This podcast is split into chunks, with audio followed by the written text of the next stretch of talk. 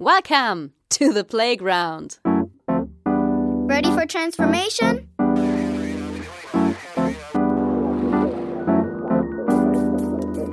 Modcast, the Masters of Transformation podcast. Who says that doesn't work?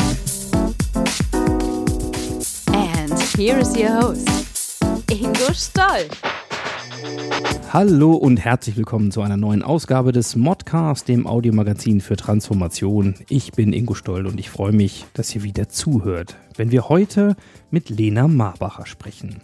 Sie ist Kopf- und Mitgründerin des Neue Narrative Magazins, einem der Sterne am Zeitschriftenhimmel im deutschsprachigen Bereich. Und neue Narrative für eine andere Zukunft. Verantwortungsvoller, sinnhafter, besser.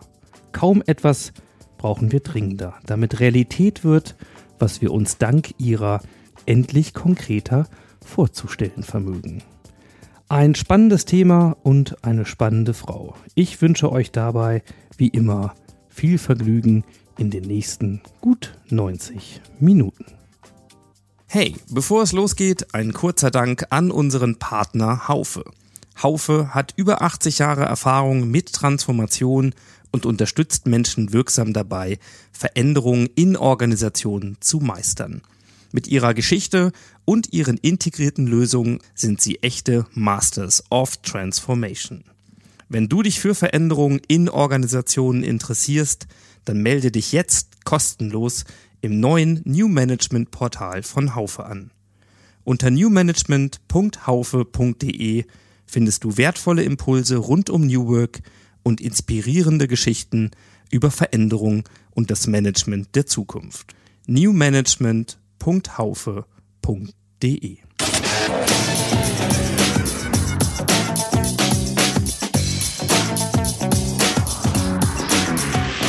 Insights. Ja, heute ist es wieder mal ein virtuelles Treffen, äh, aber ich hoffe in äh, sehr guter Qualität. Unser Gast heute ist Lena Marbacher. Lena, schön, dass du dir Zeit genommen hast für uns heute und äh, einen ganz lieben Gruß nach Berlin. Dankeschön. Ja, schön, dass ich da sein kann. Oder ich bin ja hier bei mir, aber irgendwie bin ich auch da. Virtuell eben. Ja, das äh, ist schon, schon sehr kennzeichnend. Ähm, virtuelle Räume und ganz physische Erfahrungen, das scheinen ja für dich tatsächlich, das werden wir heute, glaube ich, noch äh, gut beleuchten können, keine Gegensätze zu sein, sondern du lebst in beiden. Und unser Thema dreht sich heute um, ja, um neue Narrative, um das Magazin, um die Firma dahinter, um die Frage, wie ein Zukunftsunternehmen aus deiner Sicht eigentlich funktionieren müsste, wie das auszusehen hat und auch deine ganz konkreten Erfahrungen. Und wenn wir bei Narrativen sind, das ist ein, ein Begriff, den wir heute ein bisschen näher beleuchten wollen, dann könnte ich mal irgendwo loslegen und sagen, in der ganz einfachsten Form vielleicht Narrativen, Narrative gleich äh, Geschichten. Ähm, unsere Geschichte begann im, im Jahr 2019 mit einer persönlichen Begegnung in einem ziemlich stylischen Loft in Berlin und Ja. einem Überraschungsdinner, das sogenannte 7 plus 7. Wir haben damals eine Lernreise gemacht und du warst einer unserer Überraschungsgäste, nämlich für die sieben Teilnehmer dieser Reise, die am Abend auf sieben Unbekannte getroffen sind. Und eine davon warst du und so durfte ich dich da auch kennenlernen. Und wenn, wenn du dich in so einer Runde Unbekannten sozusagen kurz vorstellen musst oder darfst, ja, was erzählst denn du dann von dir oder über dich? Ähm, ich erzähle, glaube ich, unterschiedliche Dinge meistens, weil mir das auch Spaß macht, unterschiedliche Sachen zu erzählen. Das heißt, ich bin ähm, als Produktdesignerin eigentlich eher zum Thema Innovation gekommen und habe mich da viel mit ähm, der Befähigung von Menschen, wie sie ähm, zu mehr Innovation äh, kommen können, ähm, beschäftigt und habe Organisationen begleitet und bin dann ähm, sehr stark in so eine, ja, in so ein in dieses klassische Thema Agilität. Es ist ja mittlerweile schon Klassiker ähm, und keine Innovation mehr. Also in, die, in diese ganze Szene, ähm, wie können wir eigentlich agile Organisationen bauen, wie können wir agile Teams werden, Ähm, da bin ich so reingekommen und habe dann festgestellt, die Themen, die mich eigentlich bewegen, das sind auch schon in meinem Studium äh, Themen gewesen, die oft eher ähm, gesellschaftlich und sozial kritisch waren. Also ich habe zum Beispiel keine Produkte gebaut, gebaut, in meinem Diplom, was mein Professor erst äh, ein bisschen irritiert hatte. Ähm, weil ich mich mit denen wieder mehr beschäftigen wollte und gemerkt habe, das fehlt mir ein bisschen in meiner Beratungstätigkeit, ähm, habe ich gesagt, wie kann ich eigentlich mh, hm, sozusagen einen Weg finden, um die Themen, die mich und auch andere bewegen, weil damit bin ich nicht alleine, ähm, in die Welt bringen. Und daraus ist dann die Idee entstanden, dieses Magazin zu gründen. Und da bin ich heute. Das heißt, ich habe ganz viel Organisationsentwicklung gemacht und viele Organisationen begleitet. Diese Themen spielen in unserem Magazin eine Rolle. Ähm, und diese Liebe zum Produkt, von der ich am Anfang gesprochen habe, die ist auch in diesem Magazin, glaube ich, wieder zu bemerken. Das heißt, ich mache irgendwie schon auf irgendeine Art und Weise Produktdesign, wenn man den Begriff ähm, sehr weit fasst. Ähm, und auf der anderen Seite mache ich es überhaupt nicht, weil ich mich mit ähm, ja, Wirtschaftsthemen befasse und damit, wie die Zukunft von Wirtschaft und Gesellschaft aussehen kann. Mhm. Ja, das ist ein unglaublich breites Feld, finde ich. Ich darf das vielleicht noch ein bisschen ergänzen, nur damit das auch mal ja. deutlich wird. Also ja, du bist, äh, du hast promoviert als Designerin, was ja im Grunde auch schon eine Lebenseinstellung ist, als Designer, als Gestalterin äh, durchs Leben zu gehen. Du warst an der School of Design Thinking, mhm. was auch ganz spannend ist. Also naheliegend natürlich, aber nochmal den Kosmos sicherlich äh, in einer ganz anderen Form äh, auch erweitern dürfte. Du bist aber auch selber Dozentin, also nicht nur Lernende, sondern auch äh, Lehrende oder Teilgeberin. Ähm, und das machst du in der Beratung, aber auch ähm, als Impulsgeberin. Und du hast natürlich mitgewirkt auch als Gründerin an The Dive, also quasi einem ganz spannenden Konstrukt, äh, so eine Art Next Generation ähm, Unternehmensberatung, ein Unternehmen, was schon anders tickt, anders funktioniert und diese ganzen Themen, vielleicht um mal ein paar Hashtags zu nennen, du hast schon ein paar aufgeführt, aber so das Thema Collaboration, Leadership, Selbstorganisation, äh, Transformation von Organisationen, Community, New Work, ich weiß gar nicht, ob man das überhaupt noch sagen darf hier, sozusagen, wenn wir bei Agility schon im, im Klassikerbereich sind. Also eine eine äh, People, Planet, Profit Unternehmung, äh, noch mit Poesie verknüpft, also auch ein ganz spannendes Konstrukt. Und aus dem ist ja auch neue Narrative entstanden.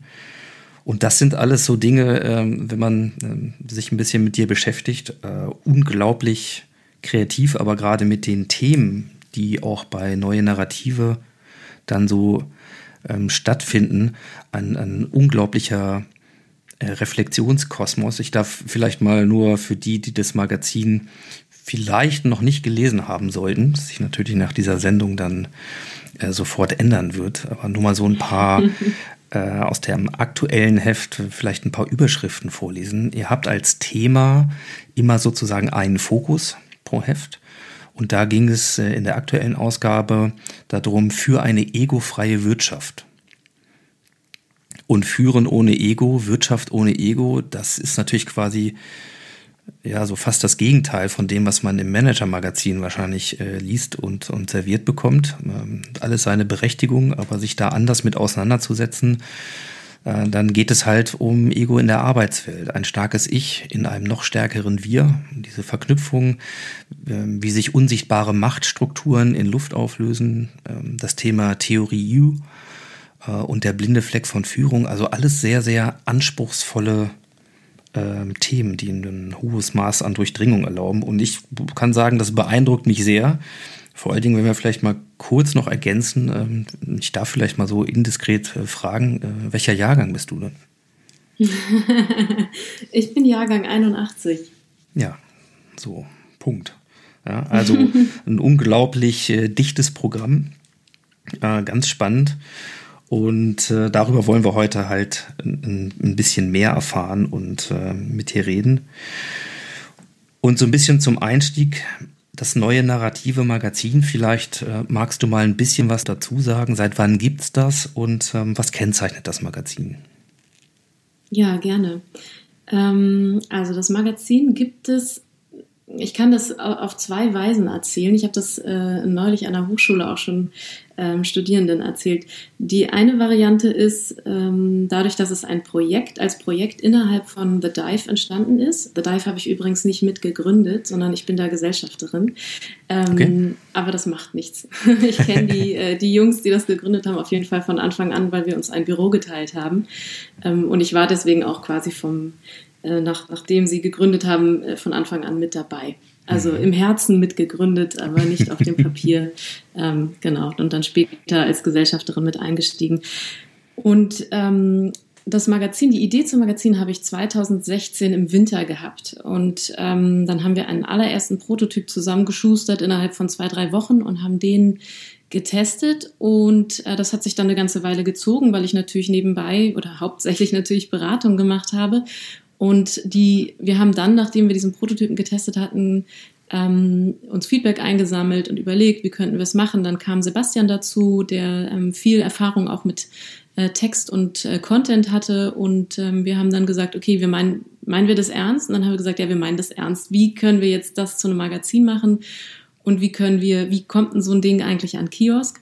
Und das heißt, wir haben dann 2017 im August so ungefähr angefangen, uns dann auch ziemlich schnell einen, einen äh, Kollegen, mit dem wir jetzt sozusagen die jetzige Organisation auch gegründet haben, Martin als Werkstudierenden damals noch dazugeholt und die erste Ausgabe kam dann im Winter 2017 an den Kiosk. Also ich glaube wirklich so um Nikolaus herum. Das heißt, wir haben ungefähr ein halbes Jahr ähm, Content erstellt und auch gebraucht, um herauszufinden, wie funktioniert dieser Vertrieb, wen braucht man da, äh, wieso kann man nicht einfach zum Kiosk gehen und sagen, hey, wir haben voll das gute Magazin, verkauft es mal für uns. Also welche Wege muss man da gehen und so weiter. Wir hatten ja im Grunde genommen überhaupt keine Ahnung.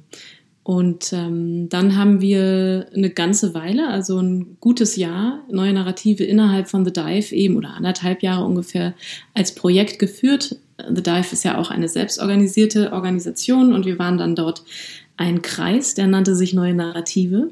Kreis steht quasi als Äquivalent für Team.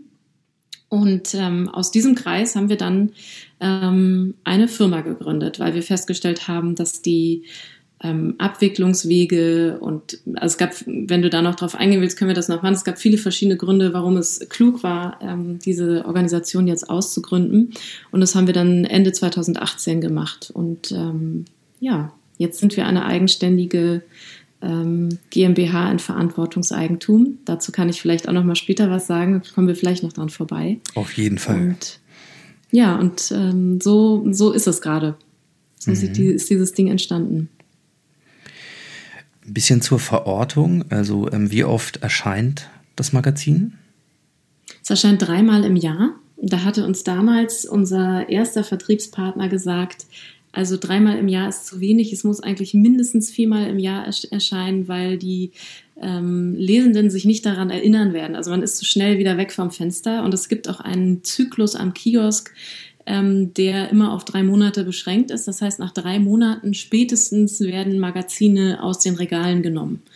Ähm, egal, ob äh, das quasi noch dein aktuelles Heft ist. Also die achten da nicht auf deinen individuellen Zyklus, sondern die achten halt darauf, ähm, einfach wie sie es selber machen. Und da bist, wir sind nach drei Monaten immer aus dem Kiosk raus, obwohl es noch kein neues Heft gibt. Ähm, genau, das war die Empfehlung war mehr. Und wir haben aber gesagt, wir machen erstmal nur drei, weil mehr schaffen wir einfach nicht. Wir haben das ja alle äh, nicht mal, nicht mal in einem Halb, also in einem Teilzeitjob gemacht, sondern weniger eigentlich davon. Ähm, und wir werden auch nicht mehr herausbringen. Das äh, ist für uns eine sehr kluge äh, Wahl gewesen, die sich sehr ähm, bestätigt hat, auch als Feedback von den Lesenden, weil die immer wieder sagen, ich schaffe gar nicht mehr zu lesen. Und das Heft ist relativ dick, dicker als ähm, einige andere Wirtschaftsmagazine, die so re relativ regelmäßig erscheinen. Und man hat da schon ganz gut zu lesen. Also das heißt, dieser Zeitraum dazwischen, der ist eigentlich ziemlich in Ordnung. Das kann ich aus eigener Erfahrung bestätigen. Ja, man hat, äh, hat da viel zu lesen. Ähm, welche Auflage habt ihr? Ist das, ist das überhaupt wichtig für euch? Also wie viele Menschen das lesen? Ist das eine Einheit, mit der ihr euch beschäftigt? Oder ich meine, es ist ein Unternehmen. Also woran, worauf Fall. guckt ihr? Ja, also wir gucken vor allem auf Abonnenten und Abonnentinnen. Das ist für uns eigentlich die wichtigste Zahl, weil das genau die ähm, Einnahmequelle ist, die uns quasi auch finanziert, also die das Magazin finanziert. Ähm, das heißt, Kioskverkauf ist für uns nicht so wahnsinnig wichtig. Das liegt daran, dass der Kiosk ähm, fast nichts zurückwirft sozusagen. Also man kann so Pi mal Daumen sagen, dass man ungefähr einen Euro am Kiosk verdient und das Heft kostet 9,80 Euro. Es ist also sehr, sehr wenig. Ähm, da musst du massenhaft äh, verkaufen, um da irgendwie was von zu haben und so viel verkauft man einfach am Kiosk gar nicht.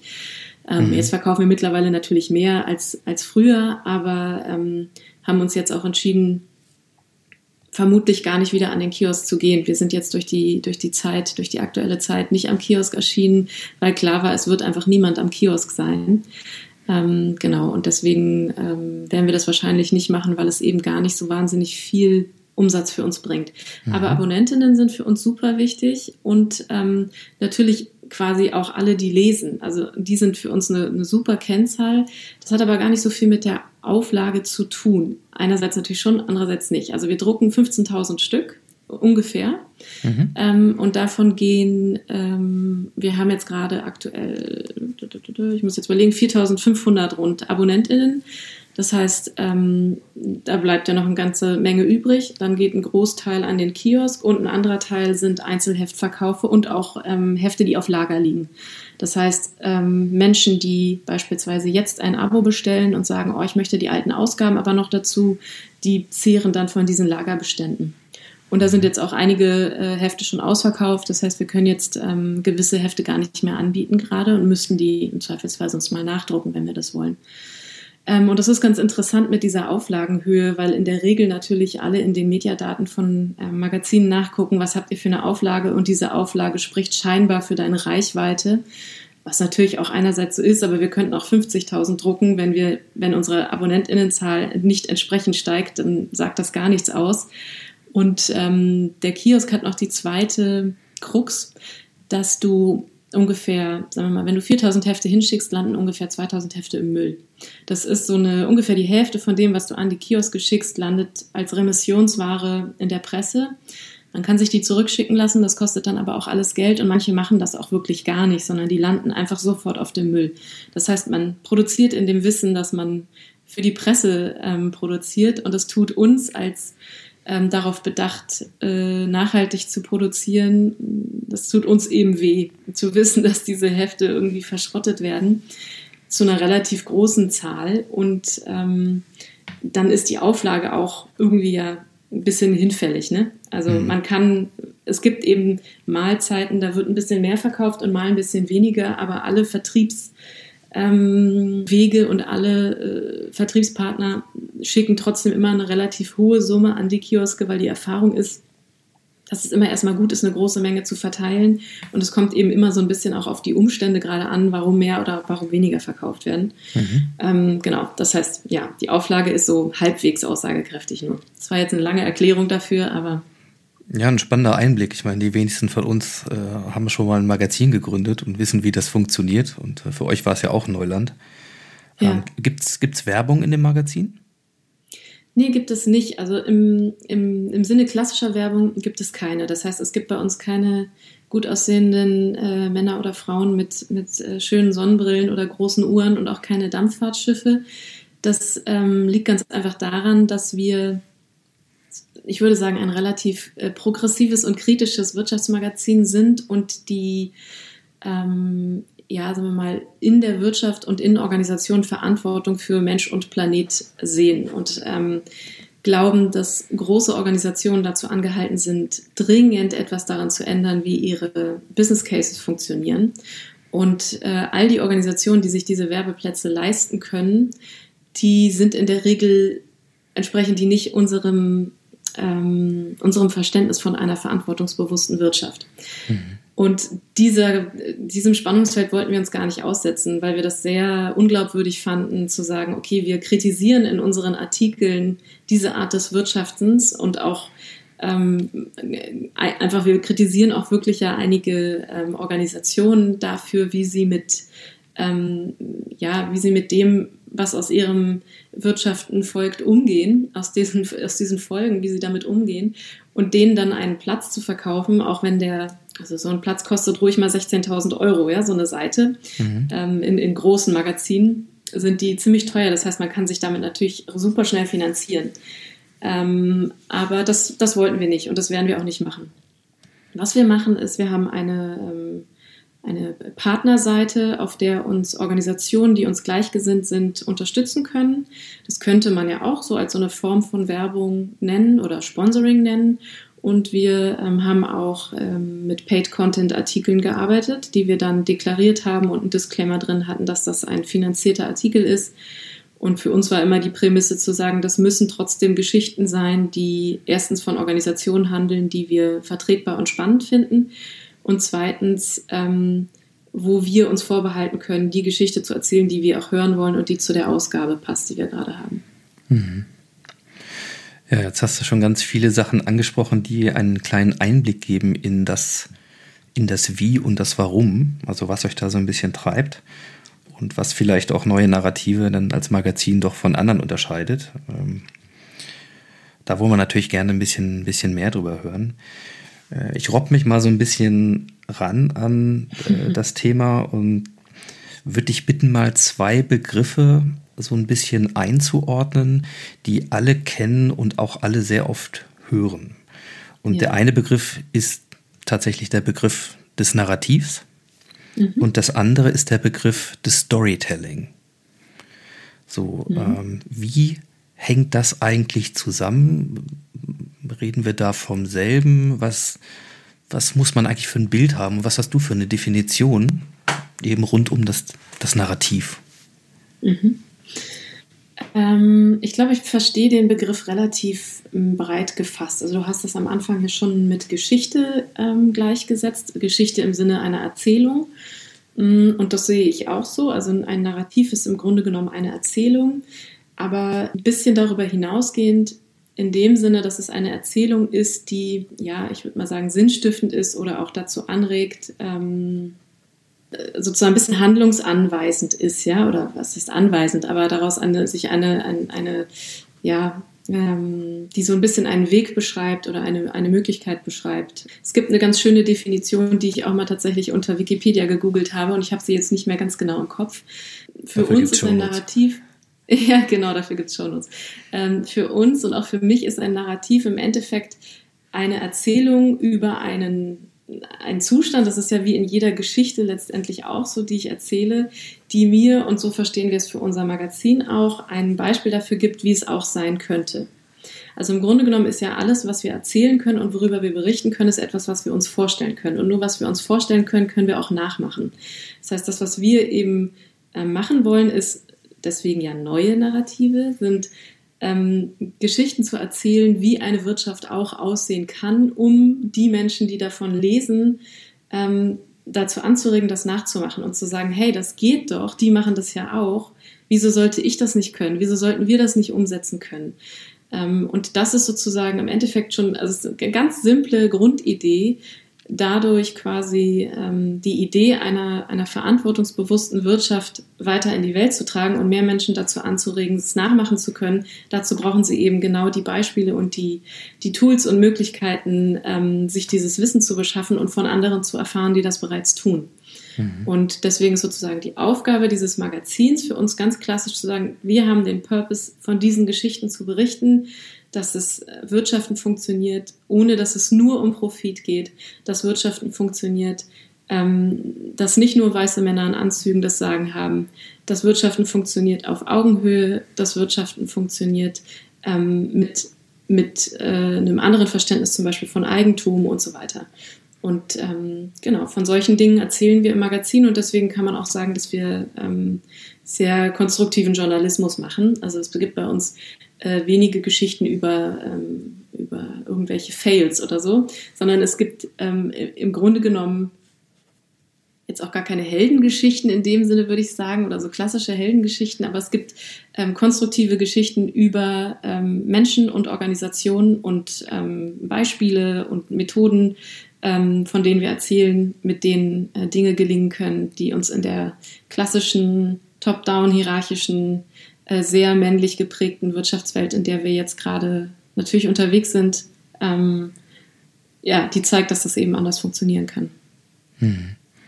Ja, und Storytelling ist vielleicht dann dem, was ich vorhin noch so mal als Begriff hier reingeworfen habe, wahrscheinlich eben dann die Art und Weise, wie diese Geschichten über verantwortungsvolles Wirtschaften, ähm, wie diese Absichten kommuniziert werden können und wie man diese Vorstellung halt transportiert. Mhm. Vermutlich ja, ein bisschen anders als eben in der klassischen Heldenreise nur, ne? also in der mhm. archetypischen Form der Geschichtserzählung, so Marke ja. Star Wars und Co. Ja, ich glaube, das ist ganz interessant. Ich habe mir über den Begriff Storytelling immer mal wieder Gedanken gemacht und bin da nie dran hängen geblieben, weil das für mich ähm, also ich bin da nie tief eingedrungen in dieses Thema Storytelling und alle Menschen, die sich intensiv mit Storytelling beschäftigen, die wissen darüber auf jeden Fall mehr als ich. Ich glaube, dass ich das relativ stark aus dem Bauch heraus einfach mache und ich bin ja auch keine Journalistin, das heißt, ich habe auch nicht dieses Handwerkszeug gelernt, so und so erzählt man beispielsweise eine Heldengeschichte, so und so erzählt man eine sowieso Geschichte. Ich kenne diese Geschichten natürlich als äh, Leserende, Lesende, aber ähm, ich kenne das nicht als Handwerkszeug. Das ist manchmal auch ein ähm, auch ganz amüsant, insbesondere in der vergangenen Zeit war das manchmal noch so, dass dann Martin, der äh, lange Zeit bei uns der einzige richtige Journalist war, der dieses Handwerk wirklich versteht und beherrscht, dass der dann gesagt hat, ja, aber so funktioniert ja so eine Reportage und so funktioniert ja eine Heldengeschichte und so. Und ich dann immer dachte, ah, okay, ja, good to know. Ich wusste das gar nicht. Ähm, und das ist äh, interessant, weil ich glaube natürlich auch unser Erzählstil deswegen zum Teil sich nicht so festhält an dem, ähm, was so klassisch da ist und trotzdem haben wir jetzt keine neue Erzählform erfunden oder so. Ne? Also ich glaube, man liest bei uns sehr gut recherchierte und zum Teil emotionale, zum Teil ähm, einfach sehr gut strukturierte und gut erklärende und verständliche Texte über neue Arbeit und Wirtschaft. Ähm, und zum Glück haben wir jemanden, der weiß, wie es richtig geht ähm, und haben mittlerweile natürlich auch ein sehr, sehr gutes Lektorat und auch noch äh, mehr, mehr Leute vom Fach, die, die verstehen, ähm, wovon sie sprechen. Die Mischung war eben deswegen immer ganz spannend, weil Sebastian und ich sehr stark aus der Beratung kamen und eben Erfahrung, viel Erfahrung mit Organisationen hatten, also aus der Praxis kamen und deswegen die Themen und die, ich sag mal so, die, die Fachthemen und die Erfahrung eben in diese Texte bringen konnten und andere Menschen aber das ähm, Handwerk Schreiben besser beherrschten. Und ähm, auch aus dem Grund, aber auch aus ganz praktikablen Gründen haben wir eben auch unsere Prozesse, wie wir schreiben, ähm, entsprechend so angepasst, dass bei uns schreibt nie jemand alleine einen Text. Das gibt es gar nicht. Also wir schreiben immer mindestens zu zweit einen Text und so kommt von mindestens zwei, drei Perspektiven immer was in so einen Text rein und das macht ihn dann meistens eigentlich auch ganz gut. Mhm. Ja, dann wollen wir mal ein bisschen unter die Haube gucken ähm, von neue Narrative. Ähm, und mich hat halt fasziniert in der Vorbereitung tatsächlich die Fragestellung, wenn jemand wie du mit so einem breiten ja, Kosmos so interdisziplinär aufgestellt, mit Erfahrung aus der Beratung, sehr stark interessiert, eben in Communities zu arbeiten, sich auszutauschen über andere Formen von Arbeit und Wirtschaften, als Unternehmerin, als Startup-Gründer, dieser, dieser ganze Plot.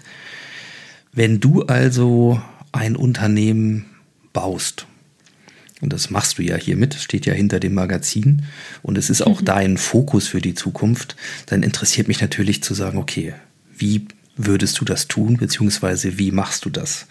Und du hast einen Satz in unserem Vorgespräch mal ähm, gesagt, der mich nicht mehr losgelassen hat. Und der hieß, ich hoffe, ich gebe das alles korrekt wieder, das Magazin ist der Anfang für die Firma, die wir sein wollen. So, und daraus mal drüber zu reden, wie sieht denn diese Firma aus, wie funktioniert sie, ähm, was kennzeichnet sie, also auf so Organisationsentwicklungssicht, aus der Führungssicht, ähm, aber ganz praktisch, welche Tools nutzt ihr und wie sieht damit im Grunde dein Weg aus, ein Zukunftsunternehmen zu bauen? Und zwar eben für eine andere Zukunft, für eine verantwortungsvollere aus ähm, deinem Antrieb. Das würde ich gerne mal ein bisschen erforschen. Und du hast vorhin schon einen kurzen Satz mal gesagt, nämlich zu eurer Rechtsform und wie ihr eigentlich organisiert seid. Also, Nehmen wir also diesen Weg und begleiten dich mal ein bisschen auf dem, auf dem Pfad, ein aus deiner Sicht zukunftsfähiges Unternehmen äh, zu bauen. Wie habt ihr es aufgestellt? Mhm. Ähm, ja, wir haben uns viele Gedanken eben gemacht, auch im Vorfeld, bevor wir jetzt neue Narrative gegründet haben, was uns eigentlich ähm, gut gefällt an Organisationen, wo wir Schwierigkeiten sehen, was wir ähm, finden, was wichtige Themen sind, die irgendwie noch viel zu wenig angegangen werden. Und ähm, haben natürlich einfach viele Organisationen auch schon angeguckt. Also Sebastian, weil er auch einfach mehrfach schon gegründet hatte, ähm, und, und, dann aber auch wir beide jeweils in unseren Beratungstätigkeiten. Und ich habe ähm, eben bei The Dive auch viel lernen dürfen. Ähm, und uns war dann relativ schnell klar, dass wir, also was auf jeden Fall klar war, weil daher sind wir gekommen. Wir sind aus einer selbstorganisierten Unternehmung gekommen. Ähm, Sebastian hatte da auch äh, in, seinem, in, in, einem seiner anderen Organisationen schon mal mit äh, angefangen und experimentiert, wie Selbstorganisation auf Basis von Holacracy zum Beispiel funktionieren kann. Und wir haben dann innerhalb von The Dive, ähm, wo wir am Anfang auch noch so ein, ähm, wir erfinden uns unseren Weg so ein bisschen selber aus dem Bauchgefühl heraus, Weg von Selbstorganisation gegangen sind, haben wir dann dort ähm, systematisch angefangen, Selbstorganisation zu strukturieren und ein eigenes Framework daraus zu bauen. Und nach diesem Framework ähm, arbeitet The Dive und nach diesem Framework war auch klar, dass wir bei neue Narrative arbeiten werden. Und das sind einfach relativ ja, wenn man sich mit Selbstorganisation beschäftigt, dann würde ich sagen, relativ klassisch Selbstorganisationsthemen. Das heißt, ähm, die, wie sind wir, wie sieht so ein Organigramm aus, wenn man davon noch sprechen möchte, dann sind das ähm, anstelle von äh, einer Pyramide, die äh, ja üblicherweise dann doch in der Regel noch da ist, ähm, sind das quasi äh, eher eine breite Fläche mit lauter bunten Kullern, also mit Kreisen und, äh, und, und Punkten, wenn man so möchte. Und das bedeutet, dass wir rollenbasiert arbeiten. Das heißt, es gibt bei uns keine klassische Stellenbeschreibung, auf die du dich bewirbst, und dann wirst du damit eingestellt und das war's dann. Da, also damit, das ist dein Einstieg und mehr oder weniger auch dein Ausstieg aus der Organisation, beziehungsweise du kannst dann natürlich noch irgendwie ähm, dich nach oben bewegen in Richtung Führung, aber das ist ja eher so der klassische Weg. Und das funktioniert bei uns eben so, dass wir ähm, natürlich auch bei einer Stellenbeschreibung beispielsweise beschreiben wir eine Rolle, für die wir jemanden brauchen. Und eine Rolle heißt bei uns aber, dass das eine Hülle ist und diese Hülle hat einen Namen und einen Purpose und Verantwortlichkeiten, die festgeschrieben sind und die, also festgeschrieben im Sinne von aufgeschrieben sind und die auch transparent für alle anderen in der Organisation sind. Und diese Rolle wird dann mit einer Person besetzt. Das heißt, die Rolle existiert auch ohne, dass sie besetzt ist durch eine Person. Und diese Rolle kann eben aber auch von anderen Menschen eingenommen werden. Das heißt, entweder es gibt mehrere gleiche Rollen oder es kann auch jemand mal für eine Rolle angestellt worden sein und nach ein paar Jahren oder auch meinetwegen nach einem halben Jahr oder nach ein paar Monaten bemerkt man, ah, die Person hat hier noch Expertise und da noch Stärken, die könnte auch diese Rolle noch ausfüllen und so weiter. Das heißt, es können mehr werden und theoretisch kann sie sich eben auch aus der Rolle, für die sie mal ursprünglich eingestellt worden war, komplett herausbewegen und irgendwann was ganz anderes machen. Mhm. Ähm, und das ist ein flexibles Rollenkonzept und erklärt auch so ein bisschen schon unser Verständnis von Führung. Diese Kreise liegen eben einfach alle nebeneinander. Da gibt es in dem Sinne keine, keine richtige Hierarchie, außer dass sie kompetenzbasiert ist. Das heißt, wer eine Kompetenz hat für beispielsweise Schreiben, ist relativ klar, dass der eine Rolle mit dem Thema Schreiben hat. Ähm, der kann die auch ablehnen und kann auch sagen, ich möchte das nicht mehr machen. Wenn er dann irgendeine andere Rolle findet, die er oder sie gut ausfüllen kann, ist das wunderbar. Ähm, wenn wir aber als Organisation zum Beispiel merken, aber wir brauchen dringend jemanden zum Schreiben und du bist der Beste darin, äh, entwickelt sich das in der Regel durch guten Menschenverstand, ähm, dass man dann sagt, ja, okay, dann fülle ich diese Rolle zum Beispiel noch so lange aus, bis wir jemanden nachbesetzen konnten oder so. Ähm, Genau, und natürlich gibt es sowas wie eine Lead-Rolle. Also es gibt, ähm, wenn man jetzt das mit der klassischen Organisation vergleicht, ähm, sowas wie eine Führungskraft oder es gibt die Rolle Führung, die gibt es auch bei uns. Ähm, die teilt sich in der Regel mindestens auf zwei Rollen auf, nämlich das eine ist wirklich eher Führung im Sinne von ähm, Strategie machen, Visionen entwickeln, wo wollen wir eigentlich hingehen und auch Feedback geben. Natürlich, auch das ist ja, es bleibt ja nicht aus, auch in einer Selbstorganisation müssen wir über unsere Leistungen und über ähm, unser Miteinander sprechen können. Es ist sogar auch einfach total wichtig und darüber einen sehr guten Umgang zu finden, wie man ähm, solche Themen besprechen kann und besprechbar machen kann. Und dann gibt es eine ähm, andere Rolle, die nennt sich Potenzialentfaltung und die ist eher dafür da, um die ähm, Person, um der Person behilflich zu sein, sich selber weiterzuentwickeln. Also die Lead-Rolle fragt eher, was brauchen wir von dir für die Organisation? Und die Rolle Potenzialentfaltung fragt eher, was brauchst du von uns, um dich weiterentwickeln zu können? Mhm. Genau. Und ähm, das ist so auf der auf der Ebene in, innerhalb der Organisation. Und wir teilen das dann in mindestens vier Bereiche auf, die sogenannten Four Spaces. Das ist auch ein Tool, was wir ähm, im Magazin schon mal vorgestellt haben. Das heißt, es gibt Arbeit im operativen Bereich, es gibt Arbeit am, am, Individuum, also mir selbst, wo sowas wie persönliches Coaching, was ich eben angesprochen habe, auch stattfindet. Es gibt ähm, einen Bereich, wo, der, wo die Kultur der Tribe sozusagen, also wir als Gruppe miteinander ähm, arbeiten, miteinander umgehen, Beziehungen pflegen und so weiter. Und es gibt ähm, einen Bereich, ähm, der sich um die Steuerung, um Governance-Themen ähm, dreht, also die Steuerung der Organisation. Und die Dinge, die ich eben angesprochen habe, finden in diesen verschiedenen Bereichen auch statt. Das heißt zum Beispiel neue Regeln festlegen oder auch Rollen festlegen oder besetzen, findet in diesem Governance Space statt. Und ähm, alles, was um wirklich operatives Arbeiten geht, das heißt, wann immer wir Themen ähm, im Heft behandeln, ähm, welcher Text soll äh, erscheinen, warum soll der nicht erscheinen. Wir brauchen eine andere Art von Regelmeeting oder wir machen einen Sprint für irgendeine neue Produktentwicklung. Das findet im operativen Bereich statt. Und wenn wir ähm, untereinander streiten, dann findet das im, ähm, im Beziehungsspace statt. Mhm. Genau. Ich mache mal hier Stopp. Du kannst jetzt nochmal in, in welche Richtung du mehr möchtest nachfragen. Ähm, Ihr habt ein eigenes Framework dafür entwickelt. Ähm, warum habt ihr ein eigenes entwickelt? Mm, weil wir ähm, gemerkt haben, dass bei den, dass bei reiner, ähm, bei reinem Holocracy oder auch Soziokratie, und wir waren aber ein bisschen ähm, stärker bewandert in, in, in Holocracy, ähm, uns da so ein bisschen die Beziehungsebene fehlt. Also, also das ist das eine, dass die Beziehungsebene nicht so stark mitgedacht ist innerhalb dieser Verfassung. Holocracy ist ja eine Verfassung und das ist auch, führt mich auch schon zum zweiten Grund. Das heißt, du hast ähm, bei Holocracy kriegst du im Endeffekt ein Buch und in dieses, diesem Buch steht die Verfassung von Holocracy und da musst du dir das durchlesen und musst das halt machen und dann ähm, es hoffentlich. ähm, und in der Regel ist es aber so, dass quasi Holocracy gibt dir die Antwort, wie das am Ende aussehen soll. Und wir haben festgestellt, es ist gar nicht so einfach, diesem Ergebnis näher zu kommen, ohne zu wissen, wie der Weg dahin funktioniert. Und wir haben dann ähm, gesagt, okay, wir ergänzen und packen dazu die Elemente, die uns noch fehlen. Und wir ähm, beschreiben nicht das Ergebnis, sondern wir beschreiben den Weg.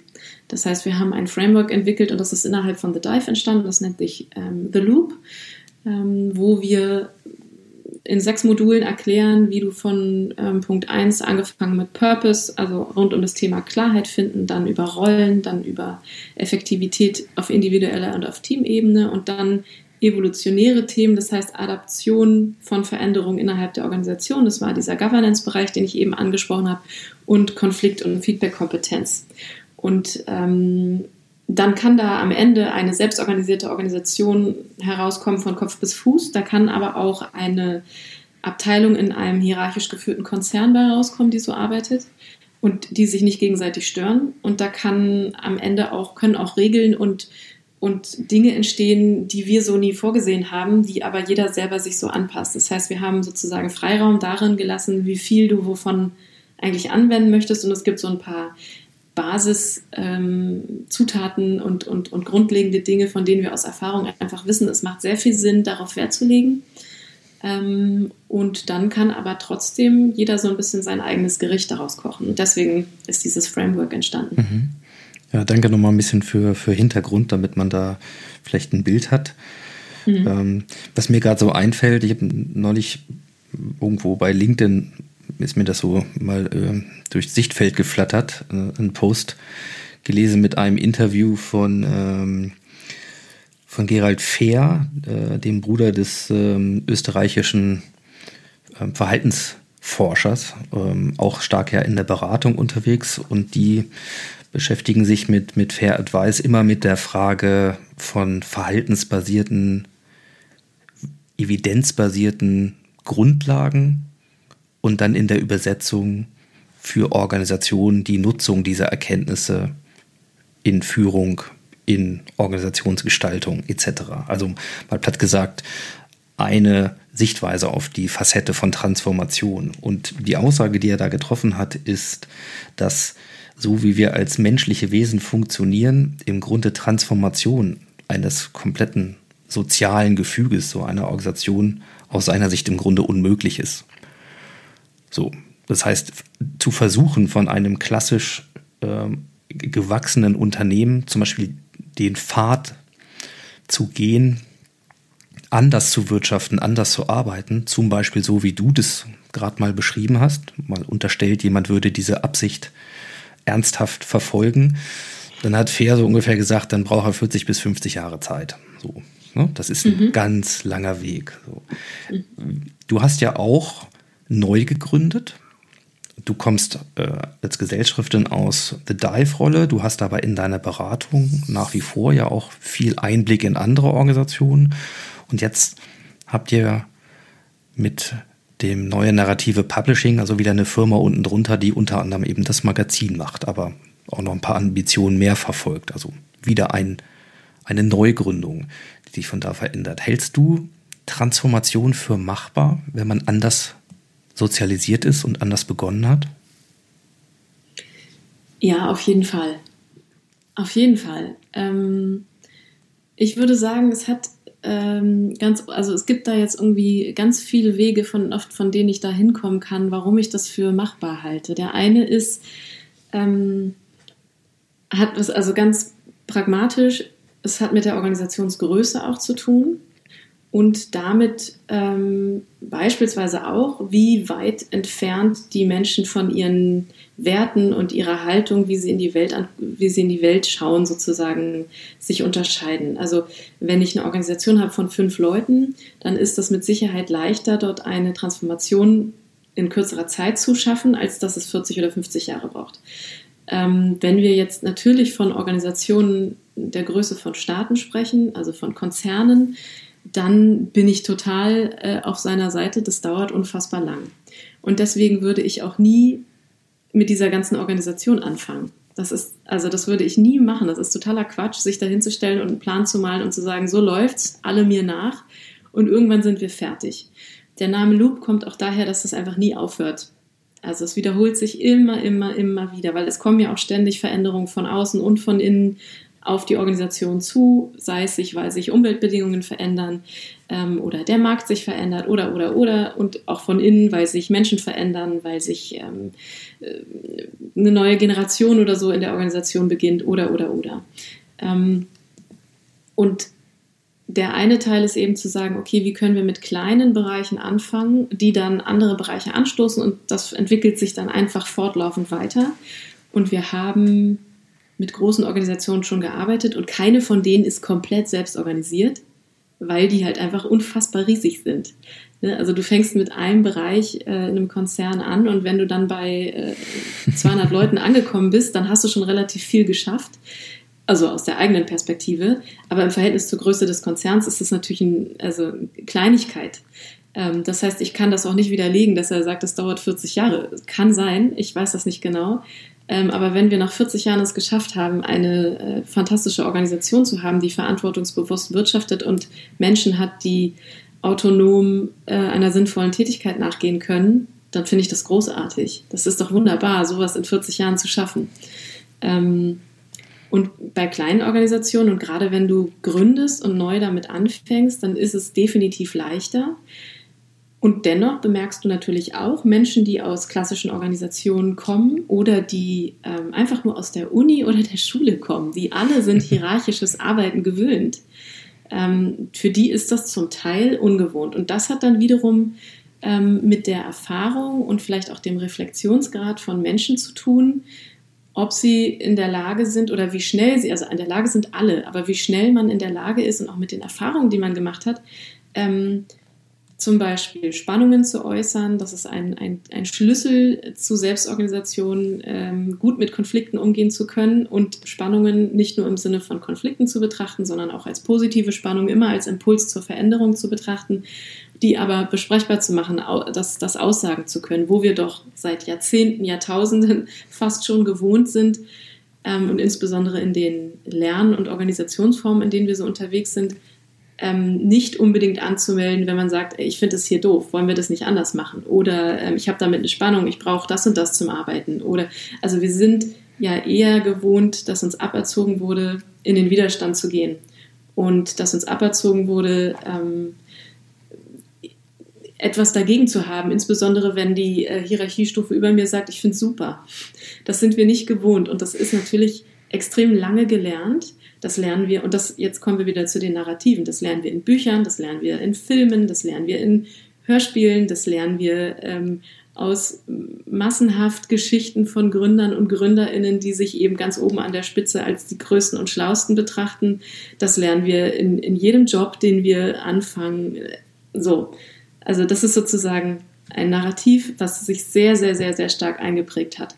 Und das natürlich wieder zu verändern und möglich zu machen und zu zeigen, das geht anders. Und wenn du uns sagst, ich kann so nicht arbeiten, ich brauche dafür XY, wir dann sagen, großartig, tu es.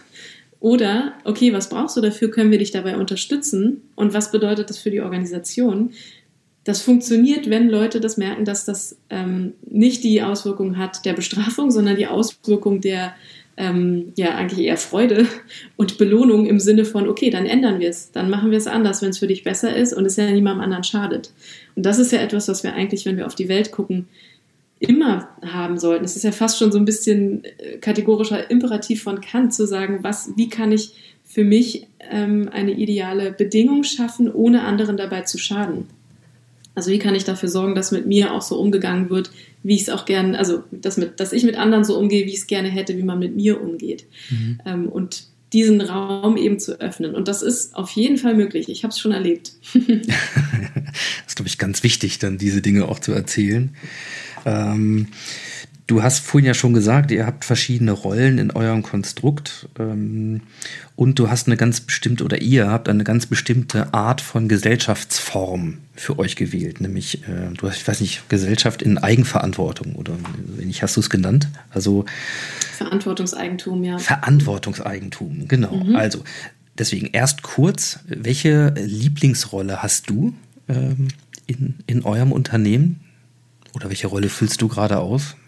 Am liebsten? Ja, das ist nämlich, ich wollte gerade sagen, Lieblingsrolle ist ganz schwierig, weil ich habe ganz viele und die sind, also da gibt es wenige, die ich ganz doof finde. Wenn das so wäre, dann würde ich sie beim nächsten Governance-Meeting abgeben. mhm. Das heißt, ich habe zum Beispiel die Rolle Produktentwicklung und die macht mir unfassbar viel Spaß, weil ich jetzt auch gerade dabei bin, ein neues Produkt zu entwickeln und da bin ich total in meinem Element. Das ist mhm. eine. Okay, dann kommen wir mal auf die Gesellschaft zu sprechen und was das ja. mit Eigentum zu tun hat und wem eure Firma eigentlich gehört. Also bin ich sehr neugierig mal zu erfahren, wie habt ihr das Unternehmen aufgestellt in der Richtung? Mhm. Ähm, also wir sind eine klassische GmbH und theoretisch müsste jetzt eigentlich auch noch Sebastian neben mir sitzen, weil der nämlich das ganze Thema umgesetzt hat bei uns und deswegen noch besser darüber im Detail Bescheid weiß. Aber ähm, ich kann es trotzdem, glaube ich, einigermaßen erklären. Also wir sind eine ganz klassische GmbH, weil es in ähm, Deutschland gar nicht so viele Rechtsformen gibt, die das, was wir da umgesetzt haben, möglich machen. Und deswegen baut man sich quasi ein Konstrukt aus dem, was es gibt, um Eigentum anders zu verteilen. Also wir sind zum einen eine ganz normale GmbH mit einem Geschäftsführer oder mit Geschäftsführern und Gesellschaftern. Und was wir aber haben, ist eine Mitarbeiter GbR, die ähm, die Stimmrechte an der GmbH hält. Das heißt, unsere Mitarbeitenden, und wir sind ja noch eine sehr kleine Organisation, das heißt, wir sind gerade zu viert in dieser GbR, ähm, die halten 99 Prozent der Stimmrechte an der GmbH. Das heißt, nicht die GmbH und die GmbH-Gesellschafter können über die Geschicke der Organisation bestimmen, sondern die Mitarbeitenden GbR. Ähm, und in, der, in dieser GbR sind alle Mitarbeitenden, da sind wir gerade noch dabei, das zu regeln, die mehr als x Stunden bei uns arbeiten, festangestellt. Ähm, und die, können, die haben auch quasi ein Anrecht darauf, in diese Mitarbeiter-GBR ähm, aufgenommen zu werden. Und es gibt eine Stiftung, die Purpose Stiftung, mit der wir da zusammenarbeiten. Da gibt es nämlich auch noch gar nicht so viele. Die haben einen, ähm, sozusagen, sind Kontrollgesellschafter und die haben ein Vetorecht. Das heißt, die halten ein Prozent der Stimmrechte und können im Falle von Verkaufsabsichten oder auch im Falle von übermäßiger Gewinnausschüttung an uns ähm, Gesellschafter ein Veto einlegen. Das heißt, wir können uns nicht ohne weiteres, wir als quasi ja klassischerweise ist ja das Eigentum immer bei denen, die auch ähm, Shares halten. Und äh, wir partizipieren, normalerweise hält ja nur derjenige, der sozusagen an der Organisation beteiligt ist mit Shares, ähm, bekommt Gewinnausschüttung und so weiter und so fort. Und die haben auch in der Regel immer die Stimmrechte, logischerweise.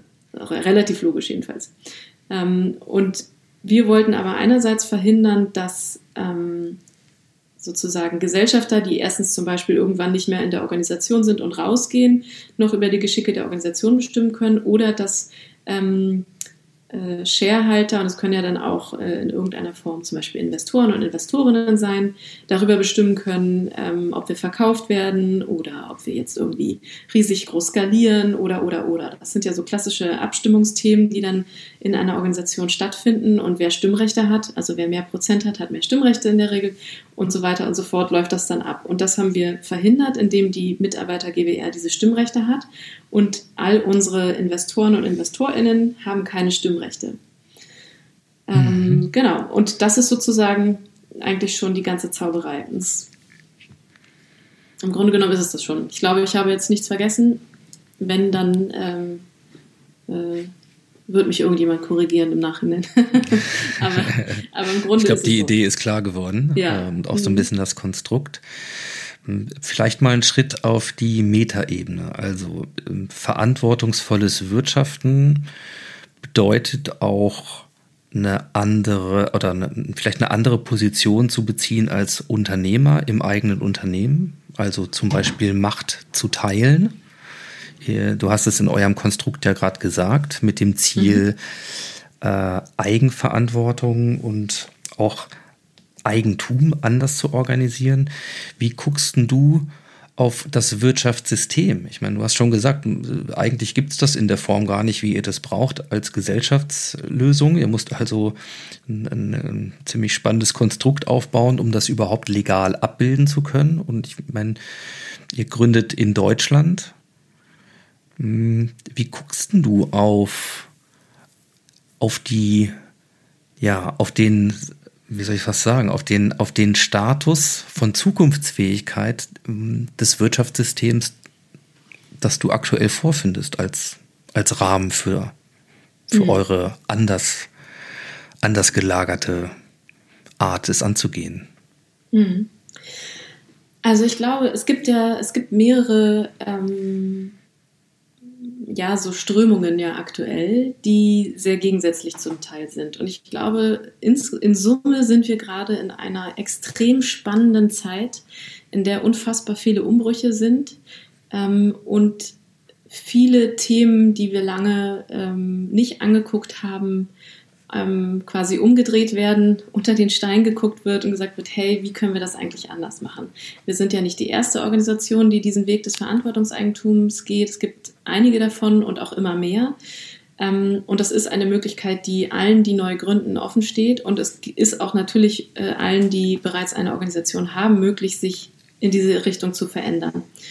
Ähm, für uns hat das ja den ganz einfachen Grund, weil wir gesagt haben, diejenigen, die eine Organisation ausmachen, das sind ja nie nur die, die es gegründet haben, sondern eine Organisation wird immer von der gesamten Mitarbeiterschaft getragen, gestaltet und ähm, die tragen alle dazu bei, dass diese Organisation ähm, Geld einspielt letztendlich und ihr, ihr, ihr Gehalt bezahlt macht. Und ähm, das Eigentum eben auf wenige Köpfe verteilt ist, und das ist ja natürlich weltweit so. Also ähm, das, das meiste Geld liegt bei einem Prozent der Menschheit ähm, und der Rest äh, sieht, äh, sieht relativ ähm, ja, blass aus dagegen. Ähm, das ist ja eine, eine Verteilung von Eigentum und Reichtum, die absolut bescheuert ist und irre ist. Ja? Also wenn man auf Gemeinwohl guckt, dann ist das, ist das ja das Gegenteil von, ähm, von gut irgendwie, sondern es ist eher so, dass man denkt, das ist doch Wahnsinn, wie kann denn das sein? Ähm, und da Möglichkeiten zu schaffen, das zu ändern und womöglich auch, also ich glaube auch, dass es da ähm, andere Regularien bräuchte, politischer und gesetzlicher Natur und so weiter. Und ich bin auch zum Beispiel äh, aus demselben Grund, aus dem wir auch gesagt haben, wir möchten nicht, dass ähm, FremdinvestorInnen bei uns Stimmrechte haben und trotzdem denen lukrativ ein Angebot machen, dass es sich lohnt, bei uns zu investieren, das hat ja auch, also es ist, ist wie bei Aktien, ja, da bin ich auch sehr zwiegespalten, ob ich Aktien für eine richtig sinnvolle äh, Erfindung halte, weil es ja im Grunde genommen genau das Gleiche ist. Also eine, ein Großkonzern, der ähm, unfassbar viele Aktionäre hat, der handelt natürlich im Interesse seiner AktionärInnen und sorgt dafür, dass entsprechend viel Profit gemacht wird. Und dieser ähm, steigende Umsatz und die Gewinne landen nicht unbedingt in den Gehältern der Mitarbeitenden, sondern die landen ähm, bei den Menschen, denen Anteile an dieser Firma gehören. Und das bringt eine unfassbare Schieflage, weil es immer nur einem ganz, ganz, ganz, ganz, ganz, ganz kleinen Teil der Welt zugutekommt. Und ähm, ich glaube, davon müssen wir wegkommen. Und da, das bedeutet, und das ist dann wieder mit Macht verknüpft, das bedeutet, dass die Menschen, und das sind, wenn man es jetzt pauschal betrachtet, weiße Männer, von ihren Privilegien abgeben müssen. Die müssen Raum schaffen und Platz machen und aus dem Weg gehen für andere Menschen. Und wie, wie und, wird das funktionieren können? Wie, außer vielleicht mit der großen Revolution? Ja, das Revolution? dauert, glaube ich, auch noch länger als 50 Jahre übrigens, bis das soweit ist. Ähm, ja, ich, hab, ich kann dir nicht die finale Antwort geben, sonst hätte ich schon, wäre ich wahrscheinlich schon äh, irgendwo in der Politik und, und könnte, könnte sagen, okay, ich habe den Plan, so läuft es. Aber ich glaube, dass das ganz, ganz ähm, simpel auch eher mit dem Kleinen wiederum anfängt. Also wenn immer mehr Organisationen diesen Weg gehen und wenn wir beispielsweise ähm, Regularien schaffen, äh, die es großen Organisationen äh, schwerer machen, nach einer bestimmten Art und Weise zu wirtschaften, wenn wir ähm, Regeln dafür schaffen, äh, wie Dinge verteilt werden, wenn wir ähm, es möglich machen, dass sich auch der, der Einsatz, der nicht nur für Profit ist, dass der sich sozusagen, also dass der sinnvoll ist, ja, dass der, es ist ja, du kannst ja, ich hatte da einmal ein spannendes Interview mit einem ähm, ehemaligen Vorstandsvorsitzenden, der auch gesagt hat, es wird nicht reichen, an den guten Menschenverstand zu appellieren. Also die Gier und das Ego, so hat er das gesagt, ist äh, deutlich zu stark, ähm, als dass jetzt plötzlich irgendwie alle Leute merken würden, ja stimmt, eigentlich wäre es doch viel schöner, wenn jeder äh, ein Stück vom Kuchen hätte und nicht nur ich diese, diese Gier nach mir am meisten, die ist einfach unfassbar groß. Das heißt, er meinte beispielsweise, es müsste definitiv Gesetze dafür geben, dass wir einerseits für den Verbrauch von Ressourcen viel stärker bezahlen müssen als Organisation. Also dass diese Schieflage, dass Hauptsache viel verdienen und alles andere quasi ausbeuten, dass die gar nicht mehr möglich ist. Und das kannst du ja durch viele Mechanismen schaffen. Also dass du eben Ressourcen und da, also ne, Natur, natürliche Ressourcen, ähm, äh, Materialien, die du einsetzt, äh, Menschen, die du bezahlen musst und so weiter, dass sich das wieder dreht und nicht in diese Absurdität führt, die uns ja letztendlich ähm, auch all die, all die Spekulationsblasen, die wir schon hatten, immer wieder zu einem Supergau geführt hat, weil wir keine ähm, ja, Kompensationsmöglichkeiten hatten im Finanzsystem. Mhm. Und ich glaube, dass es ähm, nicht den einen Weg gibt. Ich glaube, es gibt viele verschiedene. Da können auch so Dinge wie das Grundeinkommen mit dranhängen, dass es, dass Menschen ähm, unterschiedlichster ähm, ja, aus, aus, unterschiedlichsten Milieus möglich gemacht wird, ähm, gleiche Wege einzuschlagen, äh, der Zugang zur Bildung, unser Bildungssystem überhaupt, auch da schon anzufangen, ähm, früher solche Dinge quasi ja, zu besprechen und lehren finde ich immer so ein bisschen schwierigen Begriff, deswegen ähm, stoppe ich gerade so. Ähm, aber also wir könnten ja anstelle von Schule so machen wie bisher und dann wieder, wenn die Leute dann in Organ, also das ist ja das, was mir dann oft passiert ist, dass ich äh, Menschen in Organisationen getroffen habe, die mich eigentlich gesagt haben, okay, das, was ihr bisher alles gelernt habt, wie das funktioniert, das versuchen wir jetzt wieder zu entlernen ähm, und machen es jetzt anders. Also das, was ihr als Impuls früher, als ihr noch äh, Kinder wart, hattet, nämlich so, okay, das passt mir nicht, ich ändere das einfach, da wollen wir wieder hin und dazwischen liegen aber 25 bis, naja, manchmal auch 50 Jahre. Ähm, und das dauert dann eben entsprechend auch. Ne? Und wenn du, mhm. wenn du sehr, sehr früh damit anfängst, wenn du ein anderes Bildungssystem hast, wenn du ein anderes ähm, Schulsystem, Uni, was ja alles dazugehört hast, wenn Organisationen Menschen ähm, auf Augenhöhe begegnen, wenn es Menschen möglich gemacht wird, ähm, ihren Weg einzuschlagen. unabhängig davon, das ist ja auch ein äh, ganz, ganz klassischer und relativ logischer äh, Weg, oder was heißt Weg, aber logischer, ähm, logische Schlussfolgerung, dass beispielsweise natürlich auch insbesondere Leute gründen, denen es ziemlich gut geht finanziell. Ja, also die meisten Gründer und Gründerinnen sind Menschen aus einigermaßen wohlhabenden Familien. Ähm, das sagt natürlich auch was darüber aus, wie wir äh, Bedingungen schaffen und mit welchen Bedingungen du ins Leben startest und wie wir es Leuten möglich machen. Und das ist ja strukturell verankert, dass das verhindert wird. Ähm, ich glaube, da gibt es, also deswegen, es gibt ungefähr wahrscheinlich auch 50 Jahre mindestens und 50 Jahre, äh, 50 Wege oder 50 Stellen, an denen man anfangen kann. Und ich glaube, das, was man ja auch gerade sieht, ist, dass auf diesen, also auf eigentlich überall etwas passieren muss und das setzt sich so ein bisschen wie so ein Zahnrad zusammen. Also das eine hat, äh, ist ja von dem anderen nicht trennbar, sondern große Überraschung, alles hängt mit allem zusammen. Unsere ganze Welt, unsere Wirtschaft, wie wir mit Menschen umgehen, alles, was gerade gesellschaftlich äh, passiert, all diese Umbrüche, all die Strömungen, die wir sehen, das hängt alles miteinander zusammen. Und diese Komplexität, die wird uns eben erst jetzt in den letzten Jahren so klar, weil wir jetzt erst den Zugang zu diesen Informationen haben und dass wir den Austausch mit all diesen Menschen haben und das so schnell mitbekommen. Das war immer schon da. Aber jetzt wird uns das erst klar und wir sind sehr überwältigt davon, was da an, an Zusammenhängen eigentlich entsteht. Und es wird halt irre komplex. Ähm, aber genau das ist es. Die Welt hängt also alles hängt mit allem zusammen. Die ganze Welt ist, da kannst du nicht an der einen Seite irgendwas verändern und erwarten, dass das nirgendwo Auswirkungen hat. Es hat immer Auswirkungen auf irgendwen und irgendwas. Hm. Ja, was man schon merkt, ist, dass du zumindest nicht davor zurückscheust, ja, in dieser Komplexität zu leben und auch zu gestalten, sie halt äh, so anzunehmen, wie sie ist und dann zu schauen an vielen kleinen Stellschrauben drehend, ja, wie kann man das ganz Große in Richtung zu mehr Verantwortung und auch zu mehr Zukunftsfähigkeit bringen. Also das äh, danke nochmal so für den Ausflug. Das waren viele große Themen und natürlich landen wir dann früher oder später immer auch beim Thema Bildung und Schulsystem und so weiter und so fort. Ähm, ich drehe mal wieder so ein bisschen zurück auf die, die Ebene du in, in deiner konkreten Unternehmung. Mal so eine Frage von äh, Unternehmer zu Unternehmerin. Ähm, mit wie viel Profit seid ihr denn zufrieden, wenn ihr das alles in Einklang bringt? Also die Gier und vieles andere, was wir kennen, wie wir auch sozialisiert sind, hast du beschrieben und auch so systemimmanente Faktoren im Gewinn optimieren zu wollen, zu müssen für die Shareholder, ähm, für die Eigentümer. Wie, wie habt ihr, handhabt ihr das? Gibt es ein verabredetes Ziel oder eine Zahl? Mm, es gibt also wir haben, äh, es gibt eine Bedingung für die Zahl und die ist, äh, wir wollen natürlich gerne die Menschen, die in uns investiert sind, äh, denen möchten wir ihr Geld gerne irgendwann wiedergeben.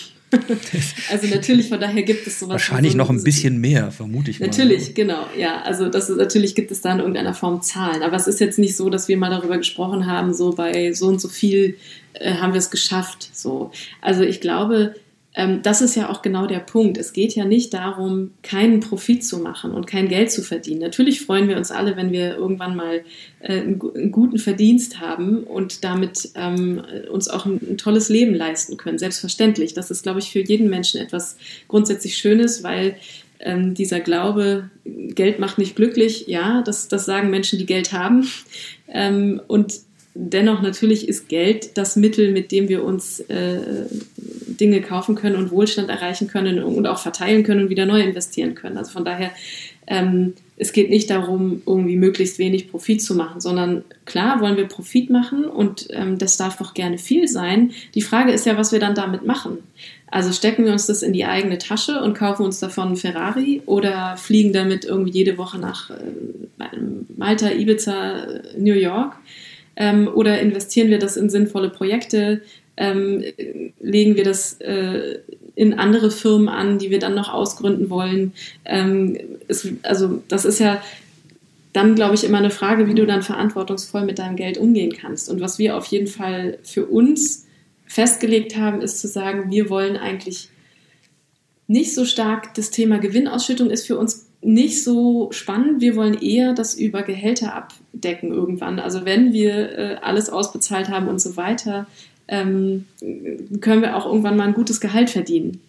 Ähm, mhm. Und das Gehalt ist, ist dann gut und dann ist aber nicht noch die Logik, ja, ich kriege ja dann on top noch irgendwie x Prozent Gewinnausschüttung und dann mache ich mir Ende des Jahres irgendwie eine dicke Party, ähm, sondern eher und das ist sehr spannend, sich damit auseinanderzusetzen. Wir haben ja auch, äh, wir reden, wir haben erstens komplette Finanztransparenz und haben auch selbstbestimmte Gehälter. ähm, und sich damit auseinanderzusetzen, wie viel brauche ich eigentlich zum Leben, wie viel ist auch genug, wann wird es eigentlich übermäßig viel und ähm, wie steuern wir uns deshalb in der Organisation? Das ist, ist ganz spannend, sich damit mal auseinanderzusetzen. Es hat viel damit zu tun, wie man groß geworden ist, wie Geld zur Verfügung stand in der eigenen Familie, ähm, wie man selber in das, ins Berufsleben gestartet ist, äh, wie leicht oder schwer man es hatte, ähm, Geld zu verdienen und so weiter.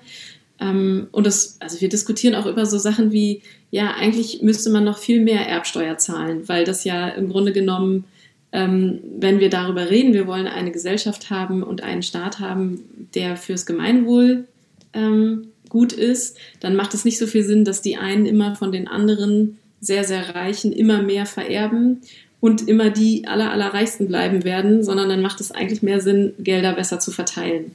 Und das hat sehr viel natürlich damit zu tun, dass ich abgeben muss. Ja. Ähm, Ne? Also klar, das ist mit mir ganz individuell verknüpft. Und was wir nicht wollen, ist zum Beispiel, dass irgendjemand bei uns dann sagt, ähm, okay, ey Leute, ich kann so nicht leben, das funktioniert für mich nicht. Ne? Das, das wollen wir natürlich nicht. Ähm, aber wir wollen schon uns selber darin bemühen und anstrengen, darüber nachzudenken, wie viel Luxus und Privilegiertheit brauche ich eigentlich noch? Weil, um ehrlich zu sein, wir sind alle schon privilegiert wie sonst was. Und wir wollen vernünftig Geld verdienen, klar. Aber ähm, wir wollen lieber, das ist auch etwas, was im, im Gründungsteam sind ja ähm, Sebastian Martin und ich, die jetzt das, die NN Publishing GmbH, also die GmbH hinter Neue Narrative sozusagen gegründet haben. Wir sind uns da auch einig, dass wir sagen, wir wollen dann lieber irgendwie gucken, ähm, welche Organisationen kann man noch unterstützen, was könnten wir selber vielleicht noch für Ideen haben und nochmal was gründen, weil wir auch, glaube ich, alle Leute sind, die irgendwann wieder sagen, oh, jetzt habe ich Lust auf was Neues, ja, was, was kann da noch draus entstehen? Oder können wir so eine Art von ähm, Fonds oder so eine Art Purpose-Fonds oder so auch schaffen, der wiederum anderen Organisationen es möglich macht, diesen Weg zu gehen, den wir gerade gegangen sind und so weiter. Also da gibt es viele Überlegungen, ähm, wie wir dieses Geld sinnvoller einsetzen können, als es einfach nur in unsere eigenen Taschen zu stecken und dann zu denken, ja, geil, ich habe es geschafft irgendwie. Ne? Also das ist diese, diese Geschichte von Erfolg hat, wer irgendwie sich die dicksten äh, Marken leisten kann und wer das, das größte Haus hat und ähm, am teuersten essen gehen kann, das ist zum Beispiel auch ein Narrativ, das wir mal überkommen sollten. Hm.